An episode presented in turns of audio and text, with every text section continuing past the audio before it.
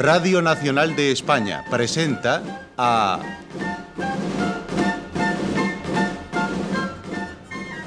José María Rodero en...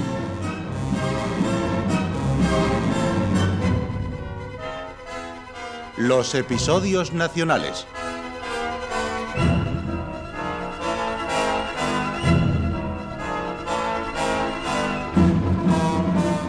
De Benito Pérez Galdós, en adaptación de Carlos Muñiz.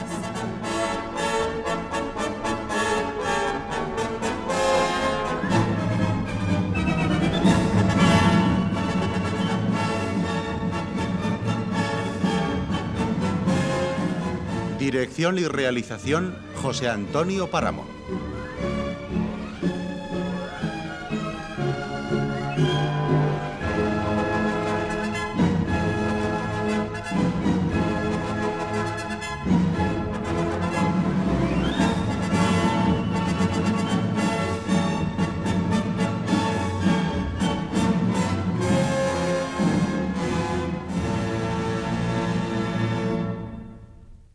Presentamos Trafalgar, primera parte.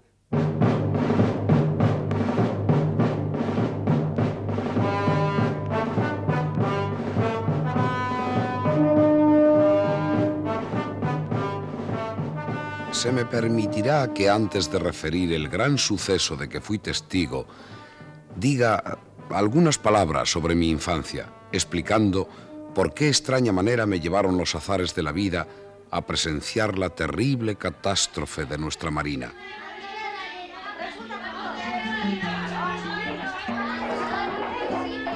Yo nací en Cádiz, en el famoso barrio de la Viña, que no era precisamente academia de buenas costumbres. La sociedad en que me crié era de lo más rudo, incipiente y soez que pueda imaginarse. Mi escuela fue el muelle, donde lo mismo servía de introductor de embajadores a un turista inglés que me afanaba en el merodeo de la fruta. ¡Corre, que viene la ronda! El único ser que compensaba la miseria de mi existencia con un desinteresado afecto era mi madre. Solo recuerdo de ella que era muy hermosa, al menos a mí me lo parecía. Desde que enviudó, se mantenía y me mantenía lavando y componiendo la ropa de algunos marineros. Caí gravemente enfermo de la fiebre amarilla que entonces asolaba Andalucía y cuando sané me llevó como en procesión a oír misa en la Catedral Vieja.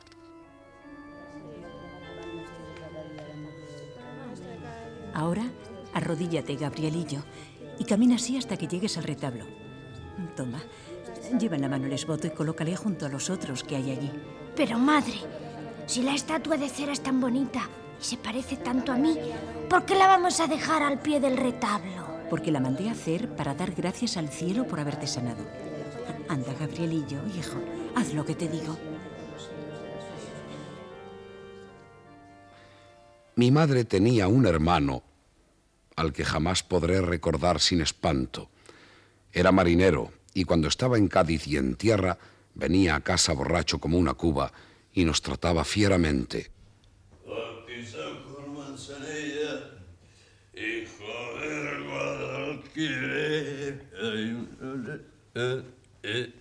Dame el vino. No hay vino en casa. Te digo que me lo des. No hay vino, te digo. Ya traes bastante encima. Dime dónde lo escondes. ¡Tío, suelte a mi madre! ¡Largo de aquí, mocoso! Que como vuelvas a opinar en cosas de mayores por todos los diablos, no será un soplamocos. Te romperá la crisma. No le vuelvas a poner la mano encima al niño. Lo haré cuantas veces sea preciso. Y a ti, si es necesario.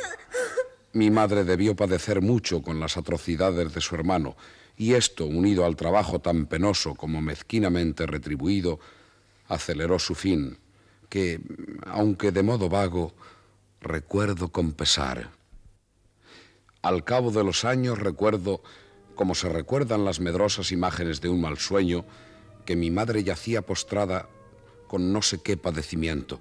Recuerdo haber visto entrar unas mujeres, recuerdo oír lamentos de dolor y sentirme yo mismo en los brazos de mi madre. Gabrielillo, Hijo mío.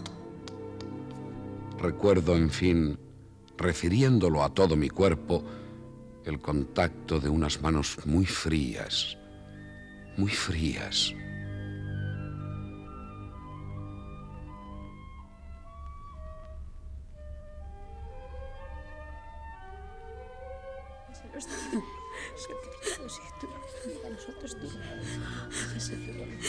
Anda, Gabriel.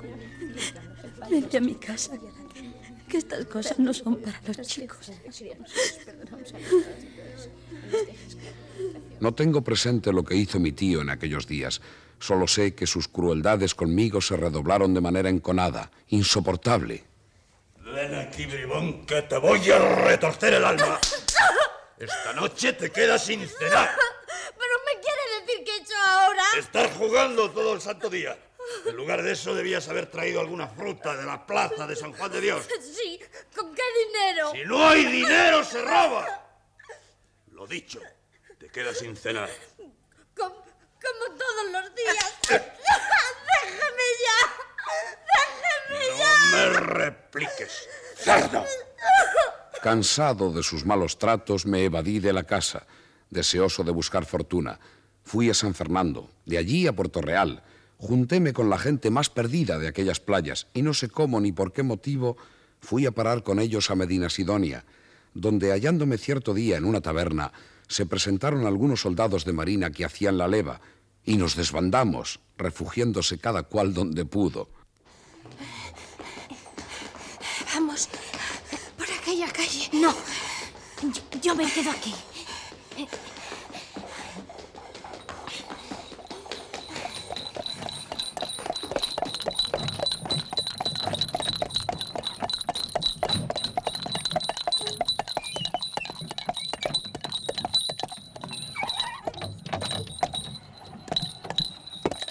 Sido una hermosa fiesta. Lástima que nuestra Rosita no tenga aún edad para... Pronto llegará el día, Francisca, antes de lo que quisiéramos. ¡Oh! ¿Qué ocurre? En la puerta de casa. Un bulto que se mueve. Un hombre acurrucado. ¿Quién anda ahí? Salga quien sea. S- señor, no me hagan nada. ¿Qué haces ahí escondido? ¿Huyes de la justicia? No, señor. De los soldados de marina que van haciendo la leva. ¿Y vienes a decírselo a su propia casa? ¿A un capitán de navío retirado del servicio, enamorado del mar y de la guerra? Sí, pero no tanto como para consentir que un niño sirva tan temprana edad en la marina. Eh, pasa, muchacho. Mis ángeles tutelares fueron don Alonso Gutiérrez de Cisniega y doña Francisca, su mujer, ambos de avanzada edad. Enseñáronme muchas cosas que no sabía, y como me tomaron cariño, al poco tiempo adquirí la plaza de paje del señor don Alonso, al cual acompañaba en su paseo diario, pues el buen inválido no movía el brazo derecho y con mucho trabajo la pierna correspondiente. Había otro ángel en la casa que a mí me parecía hecho de material distinto. Cuando contemplé por primera vez a Rosita, la hija de mis amos, pensé que no la habían traído de París como a todos los niños, sino directamente de los cielos. ¿Cómo te llamas? Gabriel. Gabriel Araceli. ¿En qué quedamos? ¿Te llamas Gabriel o te llamas Araceli? Las dos cosas. Araceli es mi apellido. Uy. Ir a buscarla al salir de la escuela para acompañarla a casa era mi sueño de oro. Los dos éramos de la misma edad y aunque de distinta condición, pronto nos tratamos con la mayor confianza propia de la edad y jugábamos juntos y a mí hasta me complacía sufrir todas sus impertinencias, que eran muchas, porque en nuestros juegos nunca se confundían las clases. Ella era siempre señorita, yo siempre criado. Así es que yo llevaba la peor parte. Si algún golpe se perdía, yo era el destinatario. Vamos a ver si me coge. Claro que te alcanzo, ¿eh?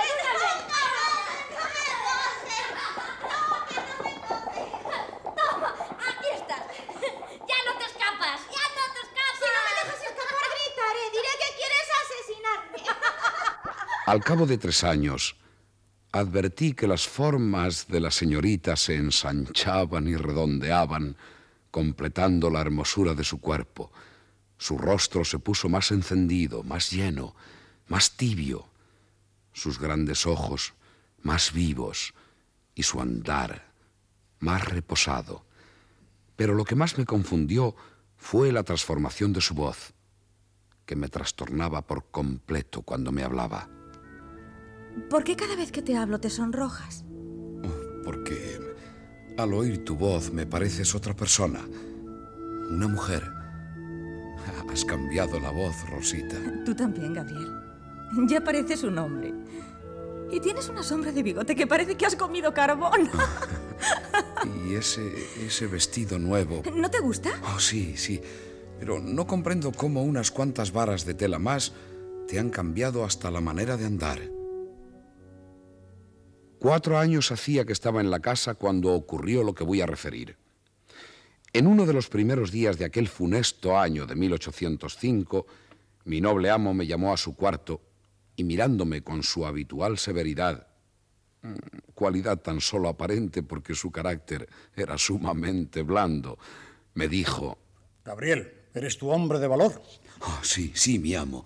Sí, soy hombre de, de valor. Tú me acompañarás entonces. No, no iréis, ni él ni tú. No irás a la escuadra, Alonso. Pues no faltaba más. A tus años, y cuando te has retirado del servicio por viejo. Ay, Alonsito, has llegado a los 70 y ya no estás para fiestas. Eh, necesito ir, Paquita. Según la carta que acabo de recibir de ese buen churruca, la escuadra combinada debe salir de Cádiz provocando el combate con los ingleses, o esperarles en la bahía si se atreven a entrar. De todos modos, la cosa va a ser sonada. Que suene lo que quiera. Pero ahí están Cisneros, Valdés, Gravina, Churruca, Alcalá Galiano y Álava. Que machaquen ellos duro sobre esos perros ingleses. Pero tú ya eres un trasto viejo que no sirves para maldita cosa. Todavía no puedes mover el brazo izquierdo que te dislocaron en el Cabo de San Vicente. ¿Que no? ¿Que no? Mira cómo le muevo. Pues no irás. Ahí no hacen falta fantasmones. Si tuvieras 40 años, como cuando fuiste a la Tierra del Fuego y me trajiste aquellos collares verdes de los indios. Pero ahora, ya sé, ya sé que ese calzonazos de Marcial te anda calentando la cabeza. En cuanto me le eche a la cara, me va a oír. Ay, qué vida a tu lado. Dios me perdone, pero aborrezco el mar, aunque dicen que es una de sus mejores obras. Ay, no sé para qué sirve la Santa Inquisición si no convierte en cenizas esos endiablados barcos de guerra. Vamos, qué, qué diversión estarse tirando balas y, y más balas desde encima de unas tablas que si se rompen arrojan al mar a centenares de infelices. ¿Sabes lo que es eso? ¿Qué? Tentar a Dios. Hace falta ser necio para volverse loco de entusiasmo en cuanto oís un cañonazo. A mí se me abren las carnes cuando los oigo. Si todos pensaran como yo, no habría más cañones en el mar y, y todos los cañones se convertirían en campanas. ¿No te parece que ya os han derrotado bastante? ¿No tenéis bastante con la catástrofe del año 14 en el Cabo San Vicente? ¿Será posible que me haya casado con una mujer que nada tiene de patriota? Lo tuyo es patriotería, Alonso, no patriotismo. El patriotismo es sensato, la patriotería inconsciente. Quiero pensar que la culpa de esas ideas tuyas la tiene el picarón de Marcial, ese endiablado marinero, que debió ahogarse cien veces y cien veces se ha salvado para tormento mío. Si él quiere embarcarse con su pierna de palo, su brazo roto, su ojo de menos y sus cincuenta heridas, que se vaya bendito de Dios.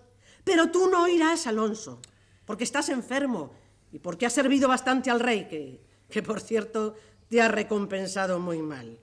Cuando menos de, debía haberte hecho almirante. Sea o no, almirante, yo debo ir a la escuadra, Paquita. Gabriel irá conmigo.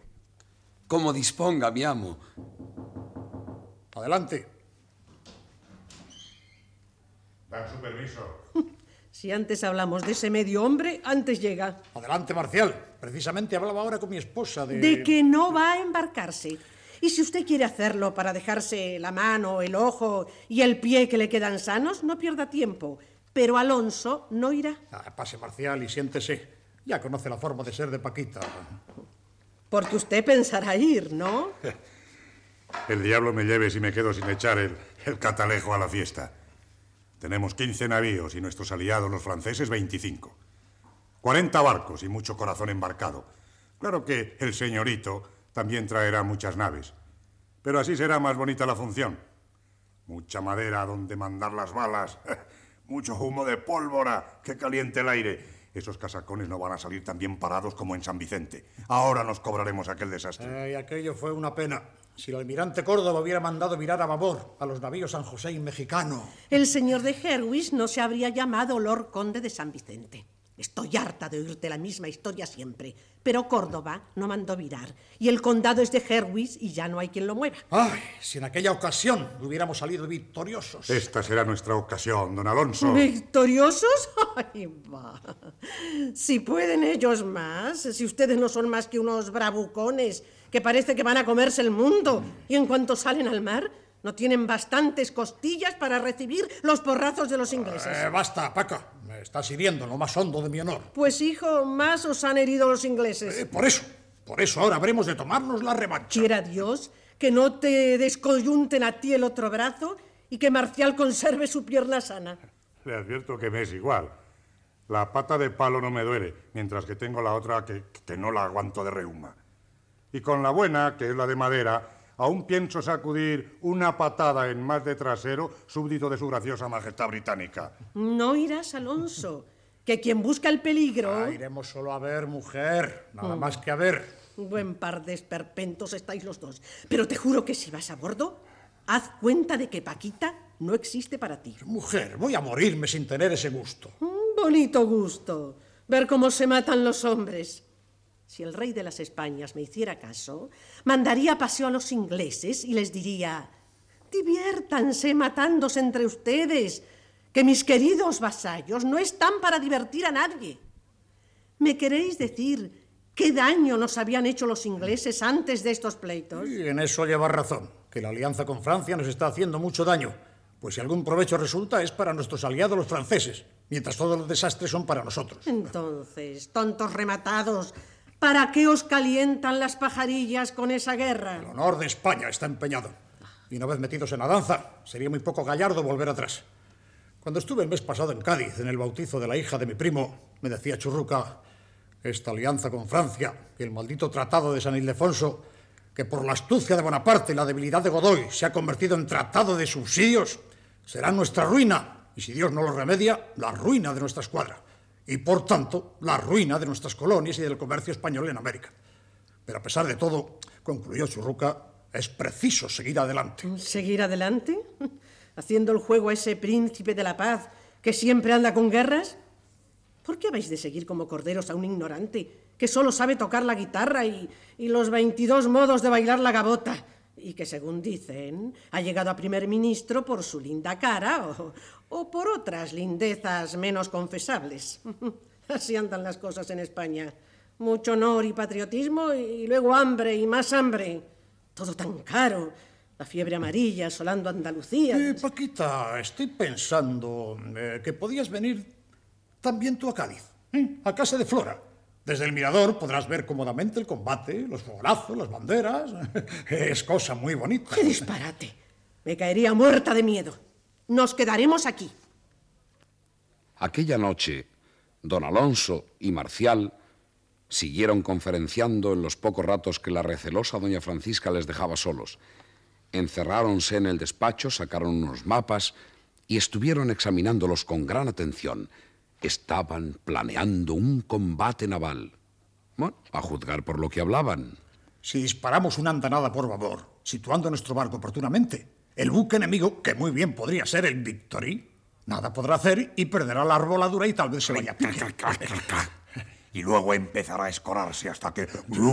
¡Que viene, que viene! ¡Guarda todo! Los planos en la librería, la lista de buques ingleses en el cajón de mi mesa. ¿Qué te parece todo esto, Gabriel? Deseando estoy embarcar. ¡Ah, la mura de estribor! ¡Orza! ¡La andanada de sotavento! ¡Fuego! ¡Bum! ¡Bum! ¿Tú también, Gabriel? Mira lo que has conseguido, Alonso. Que pierda el respeto. ¿Y has creído que estás todavía entre los golfillos de la caleta, Zascandil? Los pescozones que me dio el ama no me dolieron tanto como enterarme de que mi amita, la dulce Rosa, se iba a casar con un oficial de artillería llamado don Rafael Malespina, de muy buena presencia y gentil figura. Desde entonces, la señorita Rosa me mostraba una ostensible indiferencia que tocaba en los límites del desprecio. Su despego me hizo perder la confianza. No me atrevía a despegar los labios en su presencia y me infundía mucho más respeto que sus padres. y para mi desgracia, yo era el correo de la ardiente correspondencia amorosa que se cruzaba sin cesar entre Rosa y don Rafael. Toma, Gabriel. Ya sabes. Entrégasela al señorito Malespina. Él te dará una esquela para mí. Mm, mm, Sí, sí, de acuerdo, sí. Eh, En cuanto acabe de ordenar estos libros. ¿Qué dices? Ahora mismo. Cada día te comportas peor. Si sigues comportándote tan mal, será preciso mandarte fuera de casa. Así estaban las cosas en vísperas del acontecimiento más doloroso de nuestra historia naval. Un día, la señorita Rosa se encontraba desazonada y triste, sin noticias de su prometido. Poco antes de la cena, ¿Qué haces ahí parado? ¿No oyes que llaman? no, sí, sí, señorita, sí, tengo el oído sano. ¿Por qué no vas a abrir? Me, me ha mandado su madre a decirle que la cena está lista. Ya me lo has dicho, ahora ve a abrir. No, no es mi obligación hacerlo. Hazlo, te lo digo.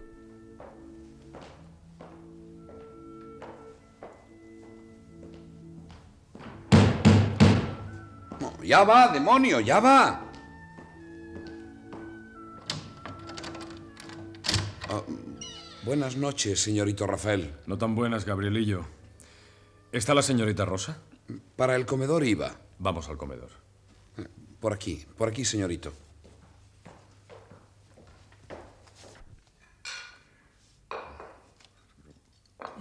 ¿Tú aquí? Buenas noches a todos. Toda la tarde le ha esperado Rosita. No me ha sido posible venir. Eh, ¿Qué le ocurre? Parece preocupado.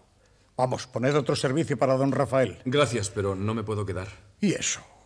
Vengo a despedirme. ¿Te vas? Como la escuadra carece de personal, han dado orden para que nos embarquemos con objeto de servir a la artillería naval. Se cree que el combate es inevitable y hacen falta artilleros. Jesús, María y José. ¿También a usted se lo llevan? Pero si usted es de tierra. Las órdenes hay que cumplirlas. Dígales usted que si no tienen gente, que la busquen o que la pinten. Pues bonita broma. Mujer, ¿no ves que es preciso? A ti todo te parece de perlas si es para los barcos de guerra. Lo que tienes que hacer es escribir a Gravina y decirle... ¿Pero cómo voy a hacer eso? Toma, porque se va a casar con tu hija. Hijo, si yo calzase pantalones, tenga por cierto que me plantaba en Cádiz y le sacaba del apuro. No lo dudo, doña Francisca. Los militares son esclavos de su deber y la patria exige de este joven que se embarque para defenderla. Don Rafael, en el próximo combate alcanzará tanta gloria que acaso quede en la historia para ejemplo de las generaciones futuras. ¿Cuándo te marchas? Salgo esta misma noche para Cádiz. Me han retirado la licencia y debo presentarme allí con el alba. No me extrañaría que luego se llevasen a la armada a los niños y hasta las mujeres. Maldito sea el que inventó los barcos y, y los cañones que matan a seres inocentes. Calla, hija mía. Cálmate. No puedo remediarlo, mamá. Perdona que no te anime con palabras heroicas al marcharte, Rafael, pero no puedo. Dios mío, no puedo. Yo quiero que te quedes. Rosa, compréndelo. Es un deber. Después de la paz de Basilea, nos vimos obligados a enfrentarnos a los ingleses. Se batieron con nosotros en la batalla del Cabo San Vicente. Y ahora debemos vengar. Eh, alto allá. Aquel desastre se produjo porque el almirante Córdoba no mandó virar sobre babor a los navíos de la vanguardia, según las más elementales leyes de la estrategia. Lo cierto, don Alonso, es que se perdió la batalla. Y no hubiera tenido mayor importancia de no haberse firmado con la República Francesa el Tratado de San Ildefonso, que nos ponía a merced del primer cónsul. La paz de Amiens no fue más que una tregua. Inglaterra y Francia volvieron a declararse la guerra y entonces Napoleón exigió nuestra ayuda. Tuvimos que dar un subsidio de 100 millones de reales, lo que equivalía a comprar a peso de oro nuestra neutralidad. Pero ni aun así la compramos. Al apresar Inglaterra aquellas cuatro fragatas que venían de América cargadas de caudales, la Corte de Madrid no tuvo más remedio que echarse en brazos de Napoleón. ¿Qué otra cosa deseaba él?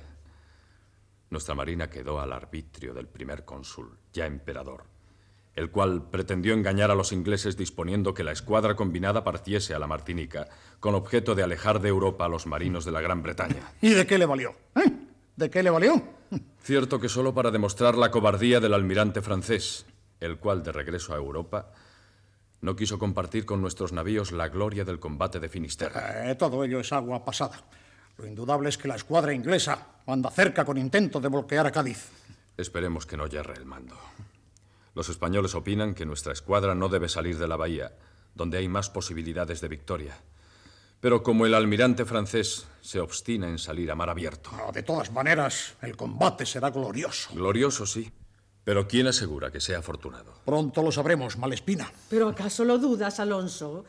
Volveréis con mucha gloria y con la cabeza rota. Ay, por Dios, mamá.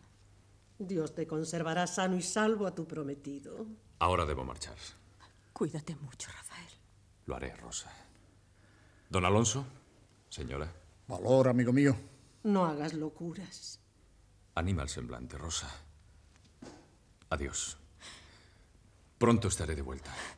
Dios lo quiera.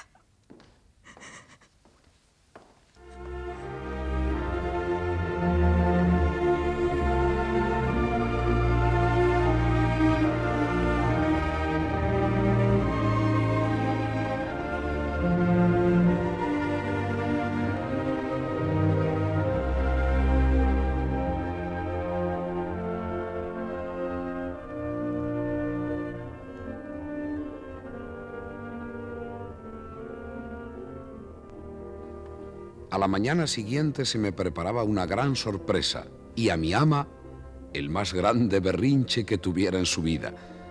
Después que doña Francisca y su hija se marcharon a misa, oí que me llamaba a su cámara don Alonso. ¿Vienes de una vez, Gabriel? Aquí estoy, señor. Ayúdame a meter la ropa en esa maleta. ¿Se, ¿Se, va, señor? Nos vamos. Y sin tardanza. ¿Dónde diablos habrá metido ese condenado de Marcial? Parece que, que, se ha detenido un coche en la puerta de la casa, don Alonso. Sí, esperemos que sea Marcial. ¿Viene con nosotros? Sí. Con permiso, señor. Ahí está el coche. Bien, vámonos antes de que vuelva mi mujer. Coge la maleta, Gabriel. Salimos por la puerta del corral para no ser vistos. Subimos a la calesa y ésta partió tan a escape como permitía la escualidez de su rocín. Marcial no cabía en sí de gozo. Don Alonso mostraba su semblante grave. A mí se me ensanchaba el pecho con el alborozo de la novedad, con la vista del paisaje, con la alegría y frescura de la mañana y sobre todo con la idea de ver pronto mi Cádiz de antaño, su hermosa bahía poblada por naves de guerra. ¿Qué pensará doña Francisca, eh? La pobre está tan ajena a esto que no sé qué pensará cuando regrese a casa y vea que nos hemos marchado. Ella lo ha querido así. Habéis tenido que huir como un fugitivo. Y eso también es cierto, qué demonio. Señor, señor, mire allá. Aquellos dos jinetes. ¿No parece uno de ellos? ¡Cielos, don Alonso! Sí que parece él. El hombre más embustero del mundo. Sí, pero ha sido un gran artillero. Cuando se retiró como coronel, el cuerpo lo lamentó de veras. Bah, don Alonso. Porque perdían a un histrión. Cochero, detén la calesa al llegar junto a esos dos jinetes. Oh. Diantre. Pero si es el mismísimo don Alonso. El mismo don José María. ¿Se puede saber dónde va con su criado y a caballo tan de mañana? ¿Dónde de ir? Si no a Cádiz. ¿Quiere acompañarnos en la calesa? Con mil amores. Manuel, tú llevarás mi caballo. Sí, señor. ¡Arriba! don José María. Adelante, cochero.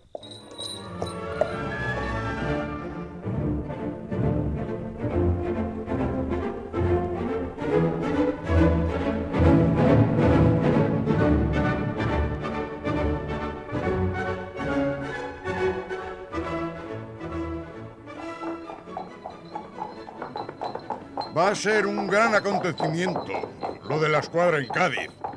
Mi hijo partió anoche, como sabrá sin duda. Me parece una acertada medida el enviar artilleros a nuestros barcos. No, no es mala, no. Pero donde la artillería debe dar su medida es en tierra firme. Ah, don Alonso, si yo le contase. En tierra, el invento cobra todo su valor. Cuando la guerra del Rosellón, todos los triunfos se debieron a mi acierto en el manejo de la artillería. Bueno, ¿y qué le voy a decir de la batalla de Masdeu? ¿Por qué cree usted que se ganó? El general Ricardos me situó en una colina mandándome que no hiciera fuego mientras no lo ordenara él. Pero yo ni caso le hice. En cuanto tuve ante mí una columna francesa, de forma que mis disparos pudieran enfilarla, ya sabe usted que los franceses forman la línea a la perfección. Dirigí la mirada a la cabeza del primer soldado. ¿Comprende? Como la línea era tan perfecta, ¿comprende? Disparé y... ¡Zas! La bala se llevó 152 cabezas. Vaya carambola. Y no cayeron más porque el extremo de la línea se movió un poquito. Pero lo grande fue que como no me veían, enviaron otra columna. Y ¡zas! Igual.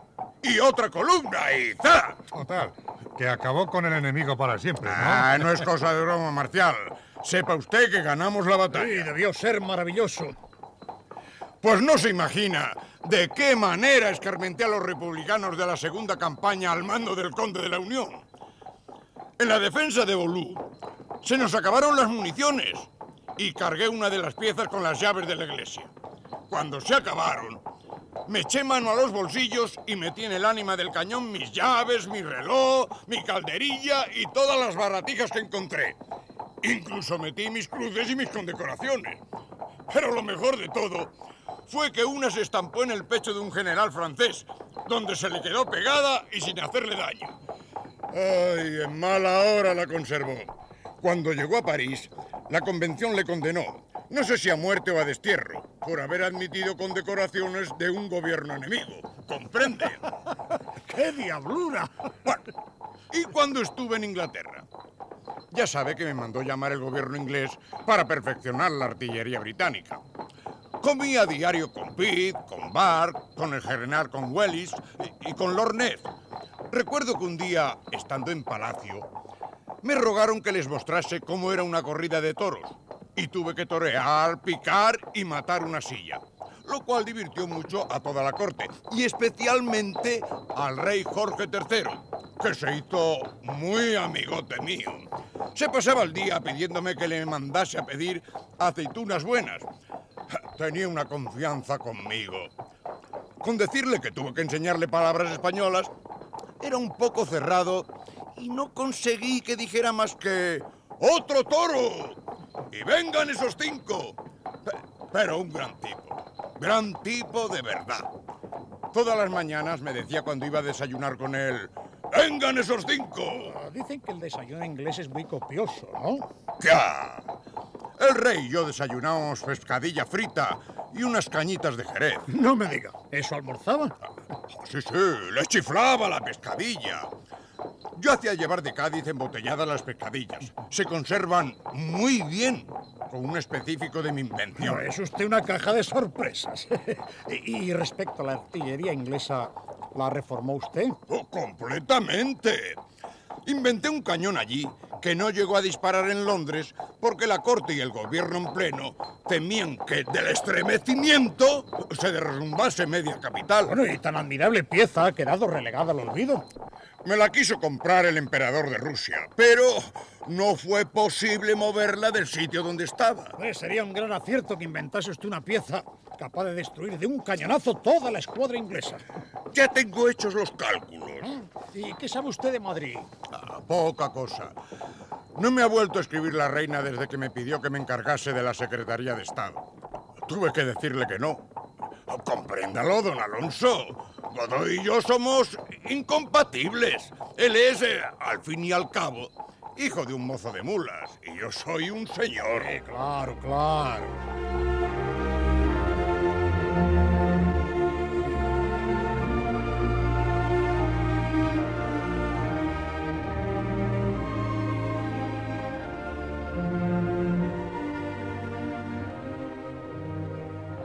El viaje continuó mientras soltaba el señor Malespina bola tras bola sin el menor recato.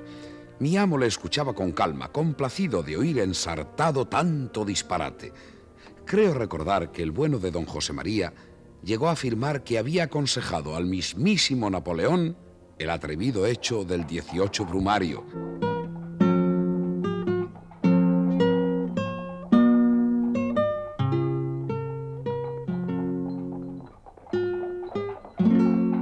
Puedo describir con qué entusiasmo volvieron a contemplar mis ojos la caleta, las callejas, el puerto, toda la ciudad de Cádiz donde había vivido aquellos tristes años de mi infancia. Lamento que haya terminado el viaje. Mi cochero le llevará donde usted le indique. Yo me quedo ahora en casa de mi prima Flora. Nos estará esperando impaciente. Póngame a sus pies. Hasta pronto, amigo mío.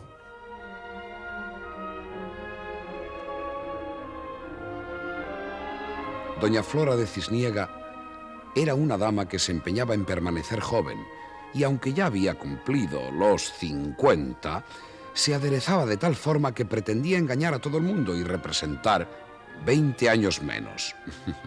Doña Flora y mi ama Doña Francisca se aborrecían cordialmente, como comprenderá fácilmente quien conozca el exaltado militarismo de la una y el pacifismo a ultranza de la otra. Alonso, Alonso, primo mío. Creí que no llegabas nunca. Llevo más de una hora esperándote. Ay, prima Flora, y gracias que he llegado. Tuve que escaparme de casa como un fugitivo por la puerta del corral. Eh, ya sabes que Paquita no es amiga de que me metan líos. Si por ella fuera, aún serías guardia marina. Has hecho muy bien en no seguir su consejo y en venir a la escuadra. Todavía eres joven, Alonsito. Todavía puedes alcanzar el grado de brigadier. Ay, les vais a dar una paliza a los ingleses. Oh, ya no estoy para combates. Vengo simplemente como espectador. Vamos, que teniendo la afición que tienes a las guerras. Qué lástima. Por culpa de tu mujer, no eres ya almirante. ¿Y este muchacho quién es? Gabriel Araceli, mi paje. Es muy majo. Y apuesto. Tienes unos ojos preciosos, Gabriel. Oh, gracias, señora. Y una sonrisa tan agradable. Las eh, sospechosas atenciones con que me distinguió desde aquel momento doña Flora, lejos de cesar, fueron increciendo de manera tan alarmante que me sentía violento en su presencia. ¿Te gusta el loro? Sí, sí, señora, sí. Es muy gracioso. Tú también eres muy gracioso. ¿También piensas embarcarte? Ah, naturalmente, señora, sí. Yo soy un patriota, sí. Como mi amo. Pero eres tan jovencita. ¿Por qué no te quedas a mi servicio? Cuando concluyas de limpiar la jaula del loro, coge la banqueta, que vas a acompañarme a la iglesia. Sí, señora. Estoy pensando que bien podrías quedarte conmigo de paje. Yo necesito un paje. Un hombrecito a mi lado que me proteja y me acompañe. Siempre.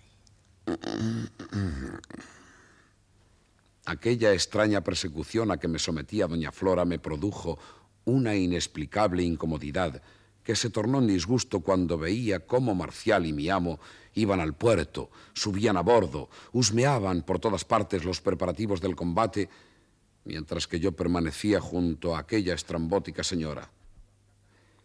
Todo estaba casi a punto en la armada cuando recibió mi amo la visita de un brigadier de la Marina cuya fisonomía no olvidaré jamás, a pesar de que no le vi más que aquel día. Más que guerrero, parecía ser un hombre de estudio, y su noble frente no parecía la más apropiada para arrostrar los horrores de un combate, y sin embargo, según pude apreciar más tarde, tenía tanto corazón como inteligencia. No sabe qué alegría me ha dado su visita, churruca. ¿Cómo está su esposa? Puede imaginárselo. Llevamos tan poco tiempo casados que no está muy feliz con la idea de que me embarque para un combate que debemos suponer duro y encarnizado. Supongo que habrá preparado su barco con toda minuciosidad. Sí, el San Juan Nepomuceno ha sido prácticamente remozado. Un privilegio especial me ha permitido arreglarle a mi gusto. Hoy día es uno de los primeros, si no el primero, de nuestra armada. Le felicito. Y dígame, Churruca, ¿se sabe por fin si la escuadra saldrá a mar abierto o no? El almirante francés, sin duda tratando de hacer olvidar sus muchos errores, ha tenido el día 8 una entrevista con Gravina. Con Gravina íbamos Álava, Escaño, Cisneros y Alcalá Galeano. Todos, absolutamente todos, nos opusimos al deseo del francés Villeneuve de salir a la mar. Alcalá Galeano incluso cruzó muy duras palabras con el almirante Magón. Es curioso el deseo de esos franceses de hacerse a la mar en busca del enemigo cuando en el combate de Finisterre nos abandonaron cobardemente. Personalmente hice mucho hincapié en que lo avanzado de la estación no hacía aconsejable salir de la bahía. Bueno, pero eso podría originar un bloqueo. Que no podrían resistir mucho, si tenemos además en cuenta que piensan bloquear también Tolón y Cartagena. Desengáñese, don Alonso. Es preciso que confesemos con dolor la superioridad de la Marina inglesa por la perfección del armamento, por la excelente dotación de sus buques, por la unidad con que logran operar. Nuestra única posibilidad es librar la batalla la defensiva dentro de la bahía. Sin embargo, me temo que tendremos que acatar las insensatas órdenes de los franceses. La noticia de que Bonaparte piensa relevar a Villeneuve induce al almirante francés a cometer tontería tras tontería. No, pero eso entonces es una locura. Totalmente. Villeneuve está decidido a conquistar su perdida reputación por la victoria o por la muerte.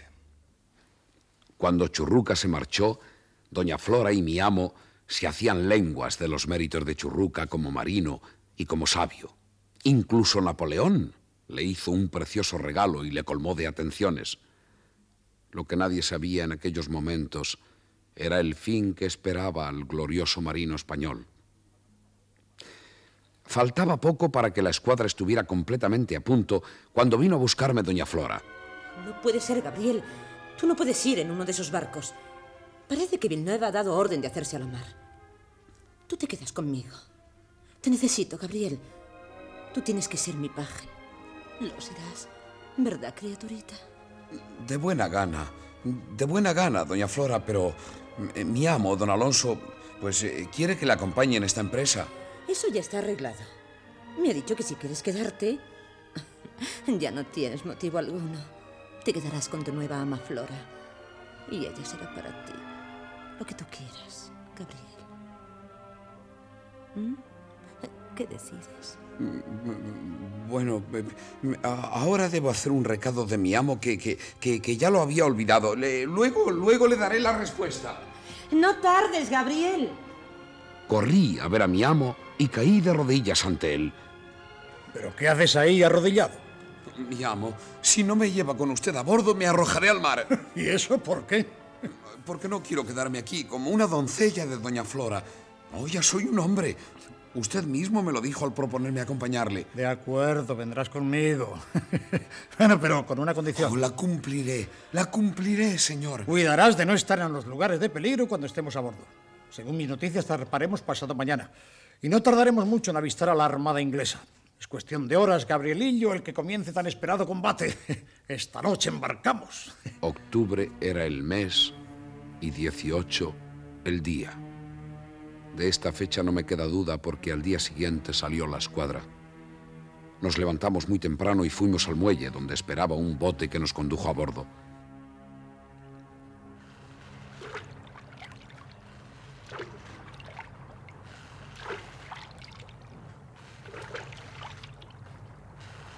Mire, mire, amo. Mire qué hermoso barco ese que está enfrente a nosotros. ¿Sabes cómo se llama? No, no distingo el nombre, pero es grande y bonito de veras. Es el Santísima Trinidad, el mayor barco del mundo. En él embarcaremos. Parece un alcázar de madera flotante. Lo es, hijo mío. Oh, mire, mire el costado, amo. Asoman tres filas de cañones por las portas. ¿Qué te ocurre, Gabriel? Te has quedado de repente serio. No es para menos, señor. Esas bocas de los cañones imponen gran respeto. Ojalá se lo impongan a los ingleses.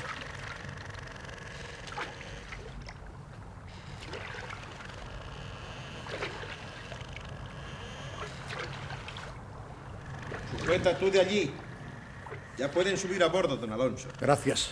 ¿Vosotros eh, no embarcáis? Hemos de seguir embarcando a algunos oficiales en sus naves. Luego lo haremos. Arriba, Gabrielillo. Sube por la escala. que vas a pisar la cubierta del más importante barco de estos tiempos. Nada más grandioso que la arboladura. Aquellos mástiles gigantescos lanzados hacia el cielo como un reto a la tempestad. Parecía que el viento no había de tener fuerzas para impulsar sus enormes gavias. La vista se mareaba y se perdía contemplando la inmensa madeja de aparejos. Yo estaba absorto sobre la cubierta contemplando tanta maravilla cuando sentí un fuerte golpe en la nuca. creí que el palo mayor se me había caído encima. Volví la vista atontado y lancé una exclamación de horror al ver un hombre que me tiraba de las orejas como si quisiera levantarme en el aire. ¿Qué buscas tú aquí, hombre? ¿Quieres aprender el oficio? pues lo vas a aprender. Voto a tal. ¡Eh, tú! ¡Juan! Ven aquí. ¿Qué hay? Vas a coger a este galápago y le subes a la verga mayor para que se pasee por ella. Oh, lo siento, lo siento, tío, pero, pero mm, no puedo subir. Estoy a bordo como servidor personal del capitán de navío don Alonso Gutiérrez de Cisniega y espero aquí eh, sus órdenes. capitán de navío. no es mala treta, bribón. Siempre has sido un pillo redomado. Me enteraré de si es cierto tu cuento. Y como no lo sea, ten por cierto que vas a pasarte allá arriba todo el tiempo que dure el baile. ¡Eh! ¿Dónde vas? ¡Cogedle! Oh, suéltenme, suéltenme. Voy a la cámara de los oficiales. Suéltenme. ¡Soltadle!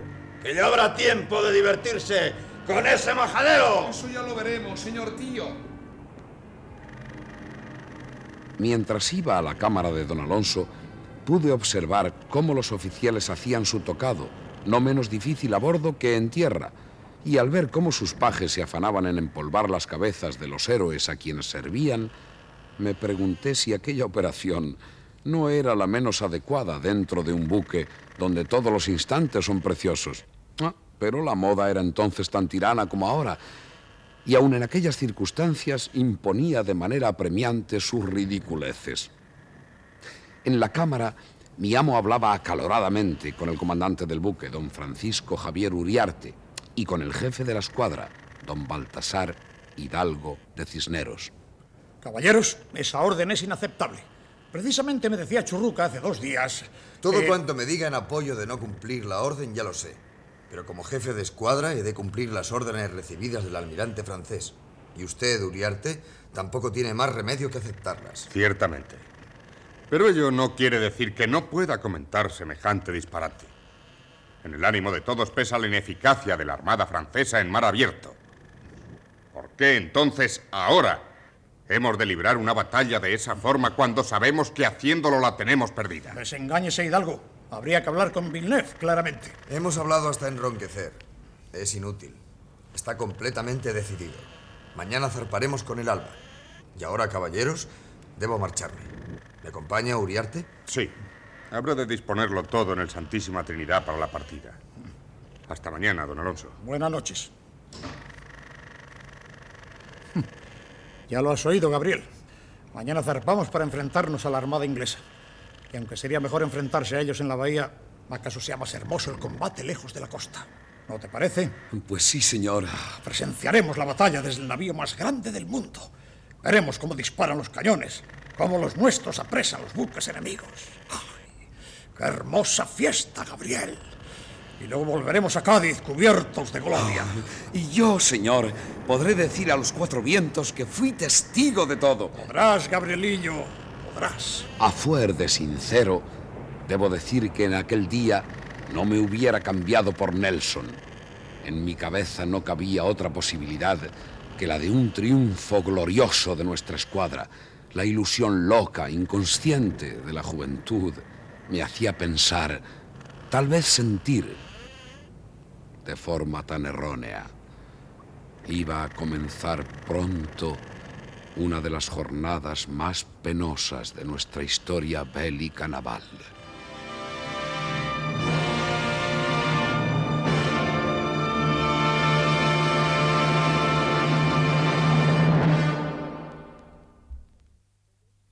Han escuchado ustedes Trafalgar, primera parte, correspondiente a los episodios nacionales de Benito Pérez Galdós en adaptación de Carlos Muñiz. Ha sido interpretado con arreglo al siguiente reparto. Gabriel Araceli, José María Rodero. Malaespina, Andrés Mejuto. Malaespina hijo, Francisco Valladares. Marcial, Pablo Sanz. Francisca, Nélida Quiroga. Don Alonso, Tomás Blanco. Rosa, Aurora Vicente. Churruca, Juan Caraballo. Y Uriarte, Jesús Ángel Manzano. Montaje musical, Gonzalo Corella. Efectos especiales, Bernardo Domingo y Ricardo San Martín. Control y registro de sonido, José Fernando González y Francisco García. Dirección y realización, José Antonio Páramo.